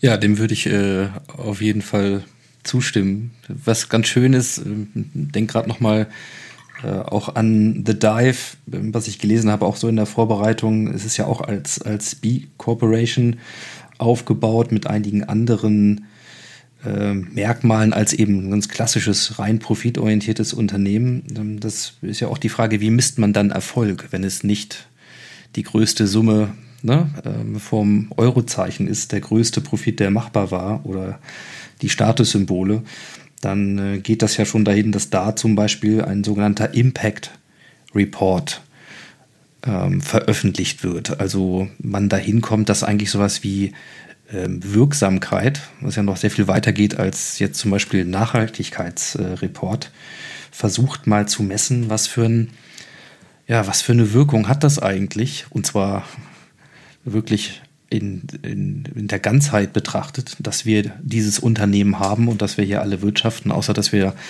am Ende des Tages auch unsere Existenz davon finanzieren müssen und sicherlich auch ein gutes Leben, wie immer man das dann genau definiert. Deswegen mal so ein bisschen als Frage nach vorne. Ich weiß nicht, ob ihr in so Zukunftsplänen ähm, denkt äh, und wenn ja, wie weit, aber vielleicht mal als Unterstellung, nehmen wir mal an, wir wären so zehn Jahre weiter im Jahr 2030. Und ähm, hm. was ist das Bild oder die, das Narrativ, die, die Vorstellung, die, die teilbare Absicht, ähm, die du hast, wohin sich aus deiner Sicht diese Firma, die ihr mit dem Magazin gestartet habt, entwickelt? Also was ist die Vision? Ja, da machen wir uns natürlich Gedanken drüber. Also wir haben äh, vom, als wir, als wir gegründet haben, haben wir mit uns selbst sozusagen auch nochmal Workshops zum Thema, wie sind wir eigentlich organisiert, mit uns selbst gemacht und mit allen, die bei uns mitarbeiten ähm, und haben unseren Purpose nochmal definiert. Und der lautet ungefähr, ähm, wir befähigen Menschen mit hammerguten Content-Produkten eine Wirtschaft zu gestalten, die gut für alle ist. Das heißt, da steckt auch schon ein bisschen Visionsarbeit drin. Purpose ist zwar noch mal ein bisschen was anderes als Vision, aber dennoch ist sozusagen unsere Vision ähm, zu sagen, wir wollen auf der rein inhaltlichen Ebene oder operativen Ebene uns weiter mit den Themen äh, neue Wirtschaft, neue Arbeit und damit natürlich auch neue sozusagen Gesellschaftsformen ähm, befassen und Content, also Inhalte, Wissen, äh, Befähigung äh, zur Verfügung stellen, womit Menschen ähm, dieser Art von Wirtschaft näher kommen. Ähm, und umso mehr wir davon in die Welt bringen können, umso mehr wird sich die Welt verändern. Das ist sozusagen ähm, das kann, es fängt ja ganz klein an. Wir hatten erst irgendwie 100 Abonnenten, dann 200 und wir haben jede, jede 100 gefeiert. Mhm. Ähm, und genauso wollen wir das aber eben auch mit anderen Produkten machen. Das heißt, wir arbeiten beispielsweise jetzt gerade an einem Audioprodukt, äh, sogenannten Audio-Trainings, wo wir ähm, Inhalte, mit denen wir uns beschäftigen, die wir im Magazin zum Teil in so Kleinform abbilden. Wir haben ja im Magazin nicht nur Artikel, sondern auch immer Tools drin, die ähm, wie so eine Art von ja, Handreichung sind, um selber in deinem Team oder auf individueller Ebene ähm, eine andere Methode, ein anderes Tool auszuprobieren.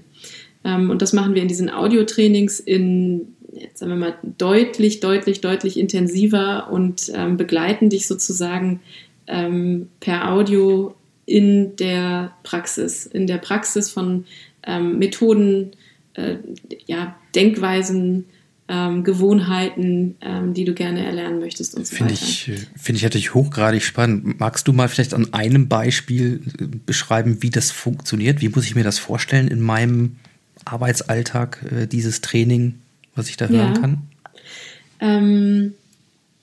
Ja, das kannst du dir so vorstellen, dass wir quasi, also wir haben uns ein, ein Thema äh, ausgesucht, das, äh, mit dem wir starten, und das ist das Thema Selbstführung. Ähm, das hat, haben wir einfach deswegen Königsdisziplin, genau. Das haben wir aber einfach auch deswegen äh, ausgewählt, weil wir da sehr große Expertise drin haben und es uns deswegen einfach leicht fällt, diesen Content zusammenzustellen.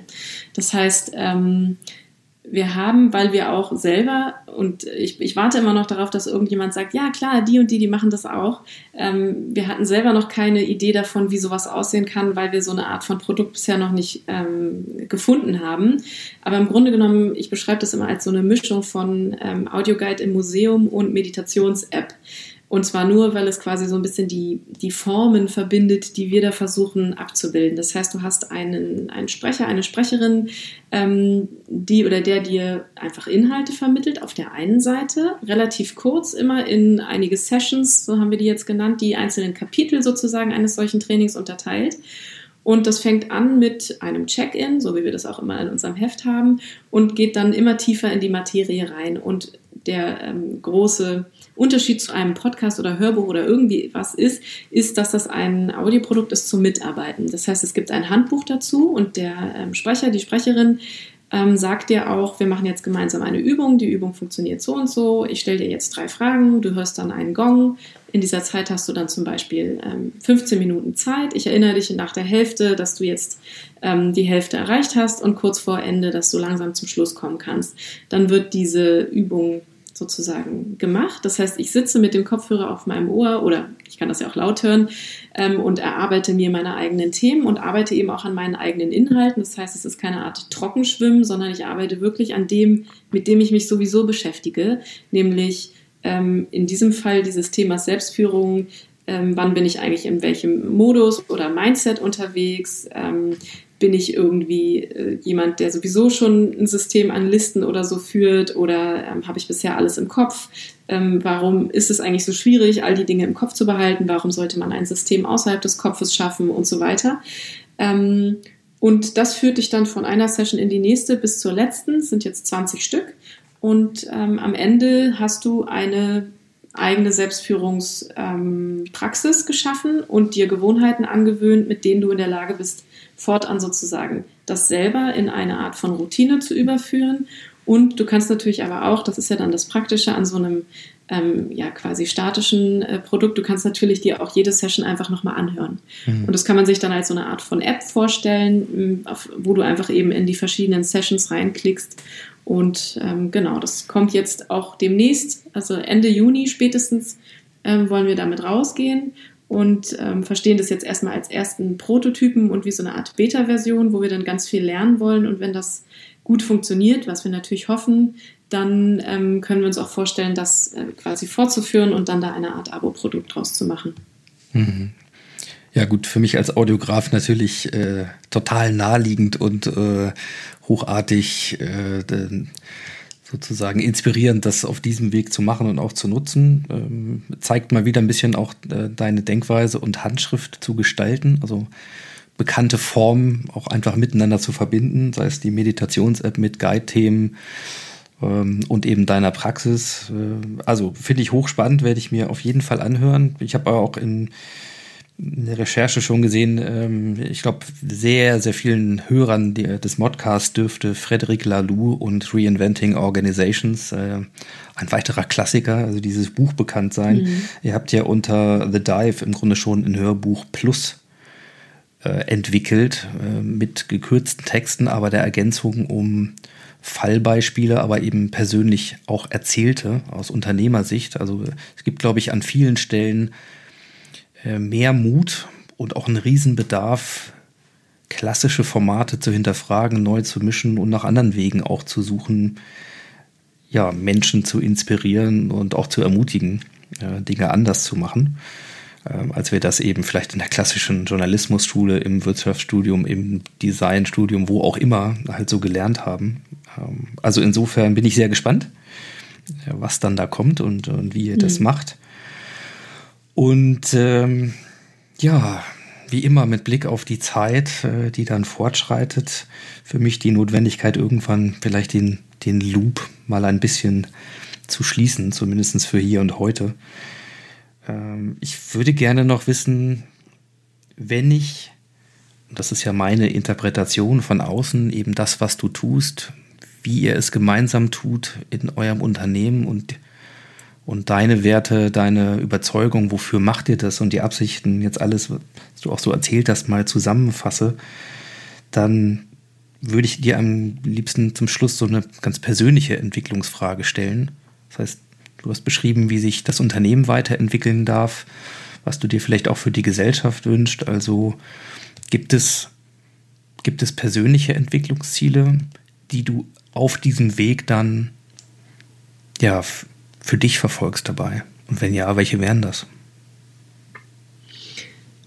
Ja, die gibt es auf jeden Fall. Also ähm, das eine ist, ähm, dass ich einfach, sind wir so, das hast du ja selber auch schon festgestellt am Anfang. Ich bin ähm, eher so, ein, so eine Art von ähm, Generalistin. Ja, also ich äh, habe irgendwie, fällt mir sehr leicht, in viele Themen äh, mich schnell reinzudenken und da in relativ kurzer Zeit ähm, mir einen tiefen Einblick zu verschaffen und das dann äh, in irgendeiner Form umzusetzen, auch gemeinsam mit anderen.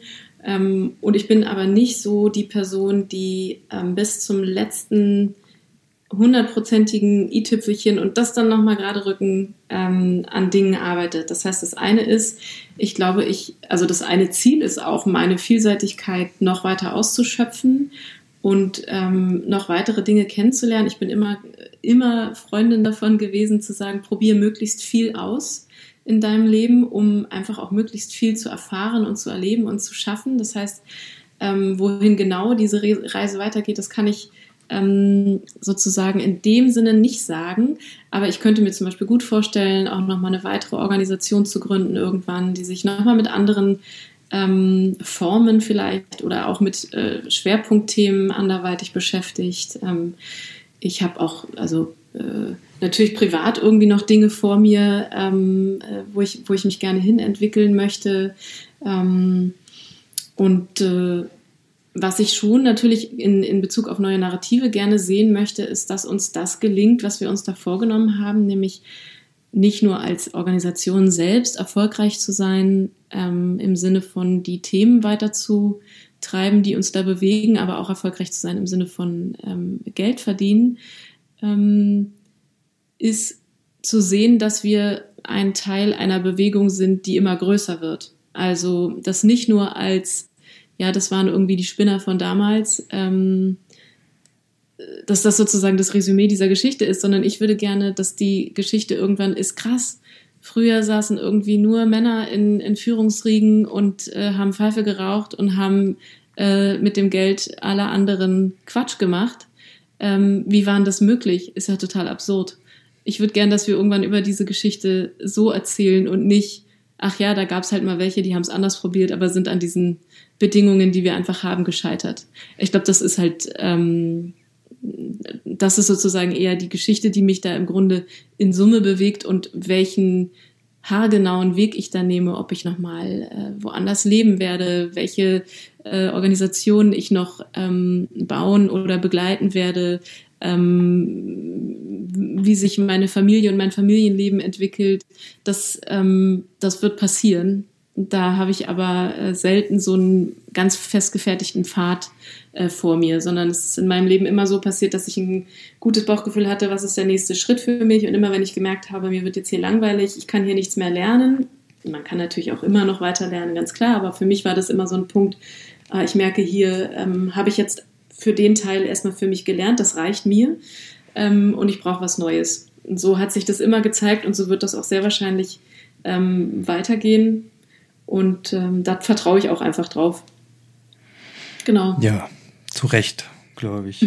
also danke auch für den Einblick im, im vielleicht ein bisschen in, in Anlehnung an eins der wohl global äh, bekanntesten Narrative, dem, dem Moonshot-Narrativ von Kennedy damals, äh, was in der Kompaktform im Grunde die Absicht und am Ende ja auch die Self-Fulfilling Prophecy ähm, We are going to the moon äh, kommuniziert hat, dann ist es vielleicht in dem, was du gerade nochmal erzählt hast, welche Geschichte soll am Ende dann auch äh, in Verbindung mit neuen Narrative erzählt werden. Uh, we are going to see a different economy and different society sein. Also daran wirst du mitwirken, das machst du, das hast du immer schon getan. Also der rote Faden ist, glaube ich, ganz, ganz klar sichtbar geworden. Dafür vielen, vielen Dank.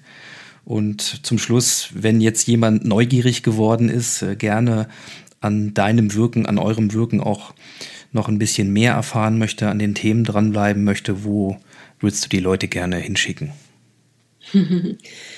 Äh, du hattest eben noch über Wirksamkeit gesprochen. Wir arbeiten gerade an der nächsten Ausgabe zum Thema Wirksamkeit. Von daher ähm, dürft ihr gespannt sein. Die kommt im August, Mitte August raus.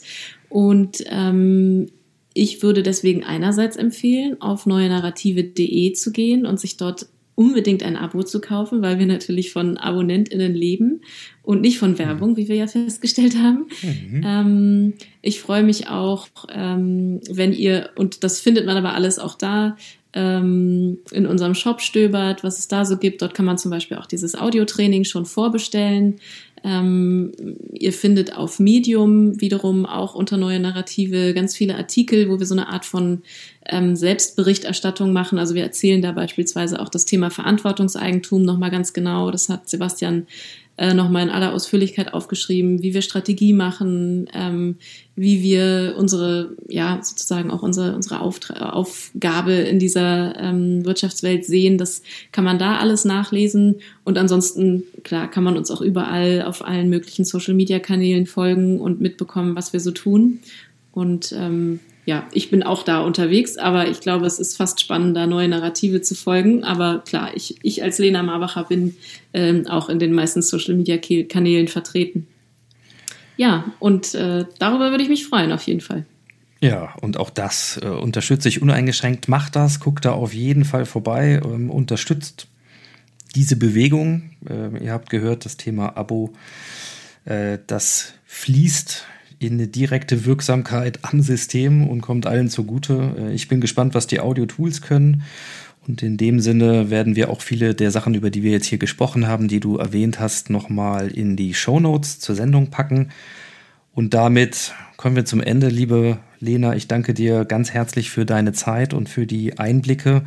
Und sei mir gestattet, an der Stelle vielleicht noch zwei äh, Kreise auch damit zu verbinden. Zum einen Martin Wiens habe ich schon als Student in meiner Dozentenrolle am IJK in Hannover ähm, ja unterrichten dürfen, ist falsch gesagt. Stimmt, aber ja. ich äh, durfte mit ihm schon Zeit verbringen und er ist mir damals schon aufgefallen als jemand, der deutlich über den Tellerrand hinausguckt. Insofern Ja, äh, schön zu sehen, wo solche Wege dann auch weitergehen und hinführen und zum Beispiel sich mit dir verbinden.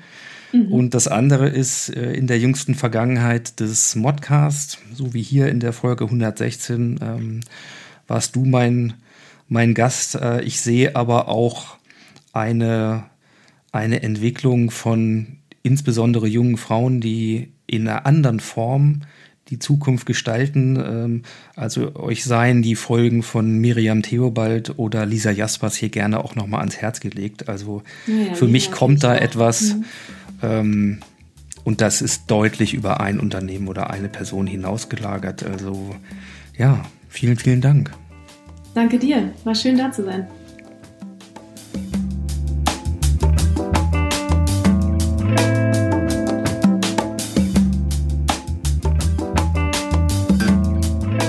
Ja, das war sie, die Ausgabe 116 des Modcast. Ich sage wie immer vielen Dank fürs Zuhören und für eure Zeit. Ja, wenn ihr Lust auf noch mehr neue Narrative bekommen habt, dann schaut doch mal ins gleichnamige Magazin. Ansonsten lege ich euch auch gerne noch die Shownotes unter ingostoll-audiografie.de slash modcast slash 116 ans Herz. Ja, sowie natürlich das New Management Portal von Haufe, denn auch dort kümmert sich Chefredakteur Christoph Pause mit seinem gesamten Team um die Illustration neuer Narrative für die Arbeit der Zukunft. Ja, bleibt mir einfach nur noch der Blick voraus auf die Episode 117. Da dürft ihr euch freuen auf Professor Silja Graupe von der Cusanus Hochschule. Und dann werden wir über das Thema Ökonomie sprechen und warum man sie auch die Sprengmeisterin nennt. Freut euch darauf und bis dahin macht's gut, ciao ciao und happy transformation.